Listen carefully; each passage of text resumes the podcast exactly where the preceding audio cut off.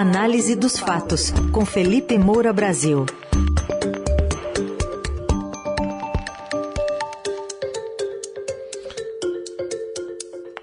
Hoje, em destaque, a prisão da doleira da Lava Jato em Portugal, numa operação contra o tráfico de drogas, e também o novo sigilo do governo, agora sobre a viagem à Rússia, mas não mais de 100 anos, apenas de 5.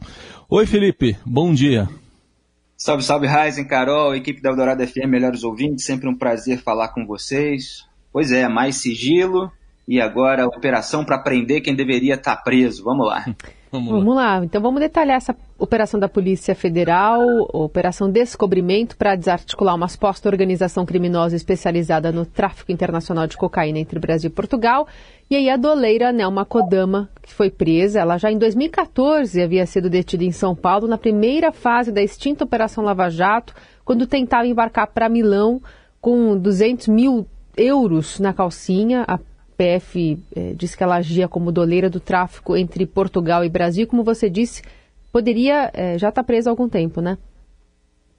É, exatamente. Ela foi presa aí em 2014, quando tentava justamente fugir para a Itália com 200 mil euros e escondidos na calcinha, mas é, os crimes pelos quais ela foi acusada iam muito além é, dessa própria tentativa de fuga. Ela foi condenada em primeira instância na Lava Jato, é, por organização criminosa, evasão de divisas, corrupção ativa, e em dezembro de 2015, é, na segunda instância, houve a manutenção da condenação e apenas o ajuste é, na dosimetria da pena, que ficou em 15 anos de reclusão é, por esses crimes.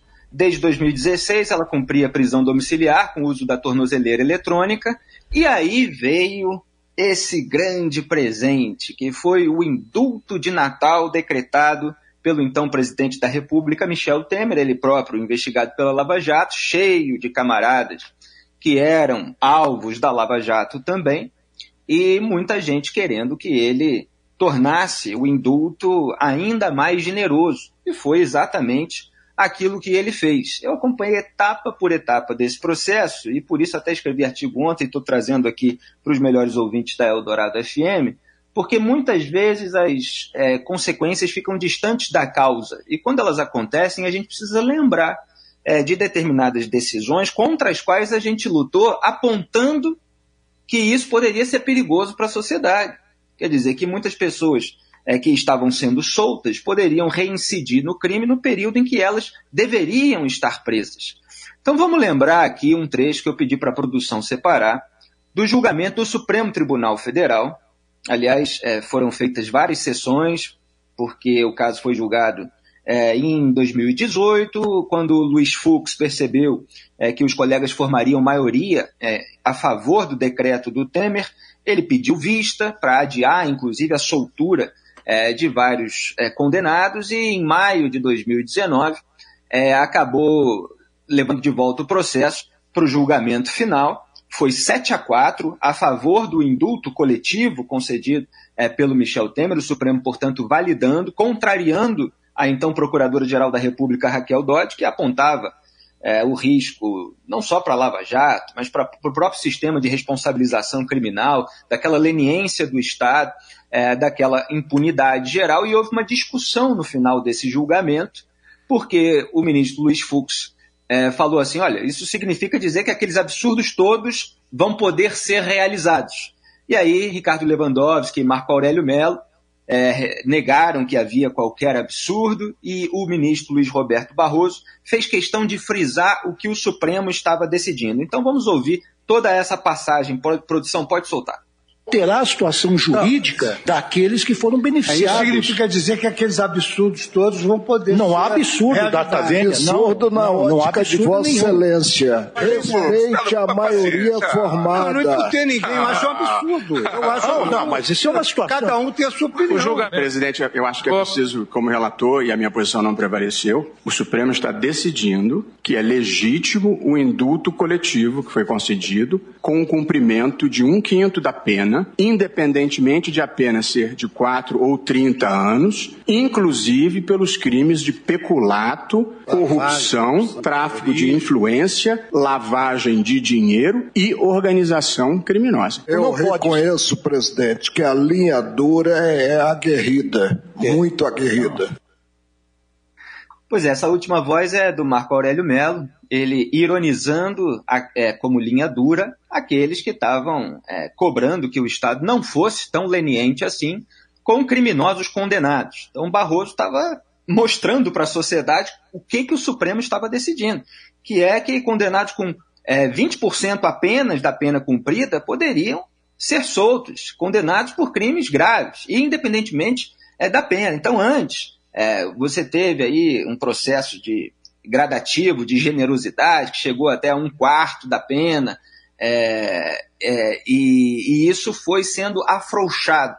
Né? E o Barroso estava chamando atenção para isso. Além do Lewandowski, votaram a favor de Estófilo, Gilmar Mendes, Marco Aurélio Melo, Celso de Mello, Rosa Weber e Alexandre de Moraes, que foi indicado pelo próprio Temer. E votaram é, contra o afrouxamento das regras, ouvindo, portanto, a PGR Raquel Dodge, é, o Luiz Edson Fachin, o próprio Barroso, a, é, e a Carmen Lúcia, além do Luiz Fux. Aí o que, que aconteceu?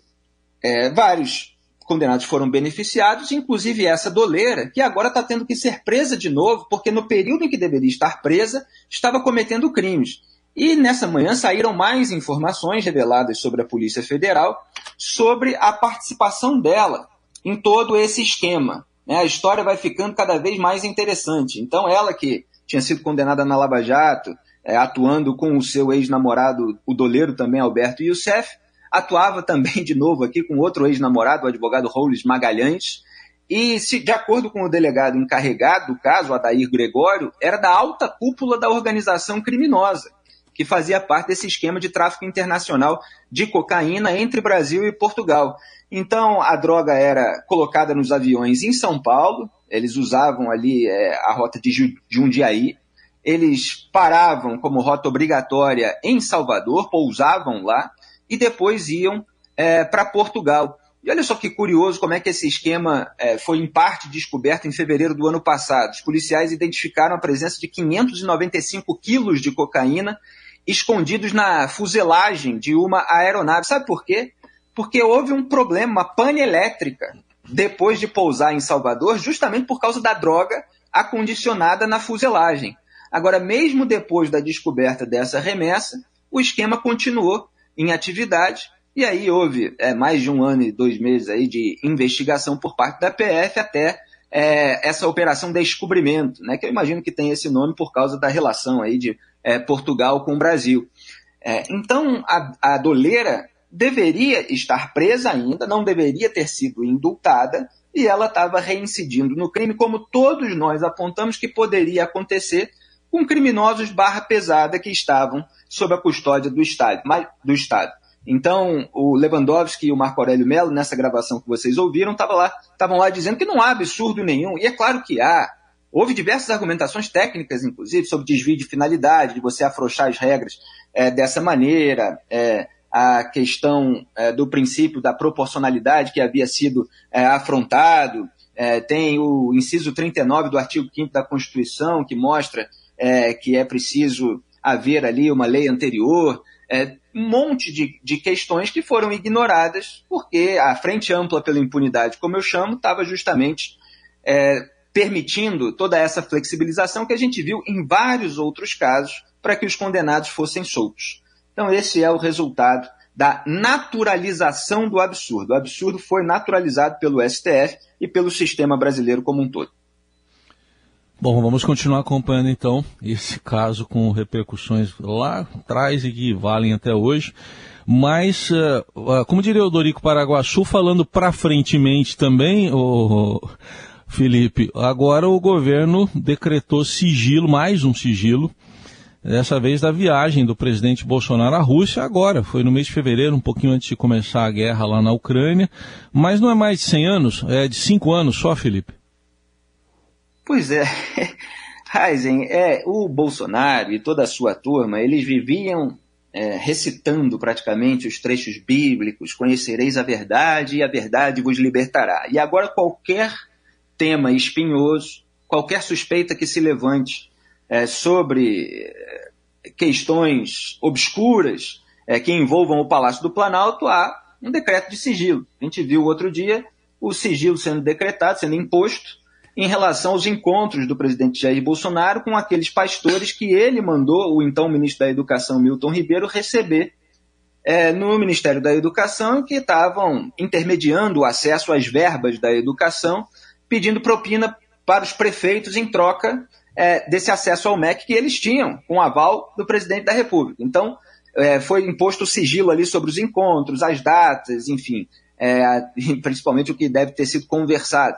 É, agora você tem o sigilo imposto sobre essa viagem à Rússia, aquela viagem altamente polêmica, também para dizer o mínimo, né, com muita generosidade, absolutamente imprópria, é, quando Vladimir Putin já tinha cercado a Ucrânia, botando todas as suas tropas na fronteira, na iminência de uma guerra que de fato aconteceu, é, como a, a, a gente sabia é, que iria acontecer, a invasão russa na Ucrânia. Bolsonaro foi lá, sob o pretexto de garantir o fornecimento de fertilizantes é, para o agronegócio brasileiro, é, e prestou solidariedade à Rússia, a essa Rússia imperialista de Vladimir Putin na iminência de uma invasão que resultaria em massacres, inclusive da população civil, como a gente é, viu. É, foi criticado até pela porta-voz da Casa Branca, na Europa, é, a imagem do Brasil ficou muito ruim em razão dessa visita. E agora você tem esse sigilo até 2027, Heisen. É, ou seja, conhecereis a verdade depois de mais duas eleições e a verdade vos libertará. A gente é, levar em consideração eleições municipais, são três eleições, né? Duas presidenciais, uma municipal aí, e deve ser de 2024. É, aí depois você pode saber o que, que foi discutido. Só que a gente sabe, porque houve é, reportagens da imprensa, eu escrevi artigo o Brasil na contramão do combate a autocratas e ricos delinquentes, está lá é, um trecho mostrando que Jair Bolsonaro buscava o apoio do Putin para um projeto de submarino nuclear brasileiro, depois da recusa tácita dos Estados Unidos, que enrolavam e pediam novas informações. Então, o Bolsonaro ele tem esse projeto. Eu, aliás, até vi no programa de governo dele, é, onde ele pregava a transparência faltante agora que ele está no poder, é, que tem lá um, um, trecho no slide 49, né, sobre a transparência é o 35. Aí no 39 está lá dizendo que Jair Bolsonaro, né, em visita ao Japão, conheceu a utilização do grafeno. Ele sempre falou muito do grafeno e do nióbio, né? É, do grafeno no desenvolvimento de um submarino nuclear. Isso deve ter impressionado muito o presidente. Ele estava querendo a ajuda do Putin para implementar aí a, a construção desse submarino nuclear brasileiro. Então você tem um monte de militares que estavam nessa comitiva, possivelmente para tratar é, desse assunto também, é, e você faz uma associação com um ditador, um tirano, porque as exigências das democracias ocidentais não são cumpridas pelo Brasil. Isso é muito próximo do que havia também no Lula com a, a, o seu financiamento de ditaduras de esquerda, da Venezuela, de Cuba. Você vai se associando a autocratas porque você não preenche os pré-requisitos ou você tem uma ideologia é, para, é, para você ter é, essa relação com os organismos que unem as democracias liberais do Ocidente. O Brasil está aí num processo de adesão da OCDE, a Transparência Internacional está lá mostrando para o organismo é, que houve vários retrocessos no combate à corrupção, tentando aproveitar essa tentativa do Brasil de adesão para que o Brasil melhore. Mas o Brasil muitas vezes não quer melhorar, ele prefere se associar com o que há de pior no mundo. E é exatamente isso é, que paira aí sobre esses encontros é, do Jair Bolsonaro com o Putin. E se você for ver, ontem, aliás, eu estava vendo uma sessão do parlamento britânico com o primeiro-ministro Boris Johnson se defendendo lá da, da festinha que ele fez é, enquanto impunha regras é, contrárias a circulação de pessoas no país no período da pandemia, mas ele estava lá falando sobre a Ucrânia, etc. É, e o, o, Boris Johnson, é, ele estava é, aproveitando, inclusive, né, tudo que ele tem é, feito aí de diálogos com o presidente ucraniano Vladimir Zelensky e tal, para tentar se livrar é, da, da acusação em casa, né, para mostrar que ele está fazendo ali é, todo um, um, papel importante nesse momento e é preciso esquecer esses pequenos erros e tal que ele fica é, é, diminuindo. Mas o, o, ponto que eu queria chegar, eu já estava até aqui me perdendo em tantos parênteses, é que o, o, o primeiro-ministro britânico é, Boris Johnson estava dizendo que eles estão fazendo um esforço enorme para não ficar mais dependentes do petróleo e do gás russo. Enquanto aqui o Jair Bolsonaro, em vez de mostrar para a sociedade que ele está fazendo um esforço enorme para não ficar mais dependente é, dos fertilizantes russos, ele está querendo dizer: olha, eu fui lá para garantir. Então o pessoal queria aí que eu ficasse contra a Rússia e tal, enquanto tem lá né, ucranianos morrendo, é, isso ele não fala mas eu garantia o fornecimento de fertilizantes aqui para o agronegócio. A Tereza Cristina chegou aí para o Canadá para tentar ver aí alternativas, e é isso que o Brasil deveria estar buscando, como os países da Europa e os Estados Unidos estão fazendo para não depender de tudo aquilo que era fornecido pela Rússia. E aí você tem um sigilo imposto no meio disso tudo para tentar blindar o presidente em ano eleitoral contra qualquer questionamento a respeito dessas uhum. iniciativas. Então houve um erro por parte do Ocidente, assim como houve no Brasil, de depender. E isso aconteceu no governo do PT, que também não resolveu esse problema da dependência nossa de fertilizantes, e Jair Bolsonaro muito menos, que ele estava preocupado em safar a família dele. Então você não tem um planejamento preventivo para evitar esse tipo de situação. Na hora é que o autocrata comete uma barbaridade, você depende dele e aí tenta ficar lá amiguinho. Mas a gente não sabe aí os detalhes oficiais, porque o governo não age com a transparência devida. Esperemos por 2027. Então, o Felipe, já que você citou a Neuma Kodama aí no seu primeiro comentário, a gente resgatou um momento aqui da CPI da Petrobras de 12 de maio de 2015, em que ela explicou a relação dela com também Doleiro Alberto chefe desse jeito aqui. Então, tem até uma música do Roberto Carlos, né? Amada amante, amada amante, não é verdade? Então, que coisa mais bonita do que ser amante, né? Você ter uma eu, amante eu, que você pode é, eu, contar com ela, ser amiga senhora dela. Nelba, né? Senhora Nelba. Então, eu vou responder ao senhor. Senhora Nelba, senhora Nelba, ah. eu, como presidente desta CPI, nós não estamos aqui no teatro. Peço não. Que é, Vossa Senhoria se detém a responder as perguntas. Perfeitamente. Mantendo a ordem e o respeito Sim, ao senhor, Congresso Nacional, que nesse momento está aqui fazendo a apuração. Sim, mas eu gostaria de responder então. Né? Eu estou respondendo. Responder com respeito. Não, o rei que fez 81 anos ontem e foi cantarolado por Dona Neuma lá na CPI. Esse amor demais antigo, amor demais amigo de tanto. É brincadeira, né? Deixamos o Felipe sem fala. É, não, é uma debochada. Estou esperando aí para o pessoal curtir um pouquinho da música. Né? É um deboche, um escarro, que é a palavra certa, uma criminosa ficar cantando no momento que está sendo questionada a respeito dos seus crimes, né? Eu lembro, claro, dessa, é, dessa situação e me lembra muito também o Emílio Odebrecht, num dos depoimentos dele na sua colaboração, em que ele estava contando historinha, rindo e tal, e o, o, o, interrogador ali, ele teve que chamar a atenção, aqui não é brincadeira não, está relatando crimes aqui. É, então, assim, essa gente está sendo aliviada pelo Estado brasileiro por causa é, de todo esse é, avanço da impunidade no Brasil para aliviar a barra de aliados, de camaradas. Lamentável essa situação e quem sofre é a sociedade que tem que arcar é, com eventual reincidência nos crimes. Tá aí. Felipe Moura Brasil está com a gente no jornal Eldorado e a coluna sempre vira podcast. Você ouve em todos os tocadores de podcast, de música também, né?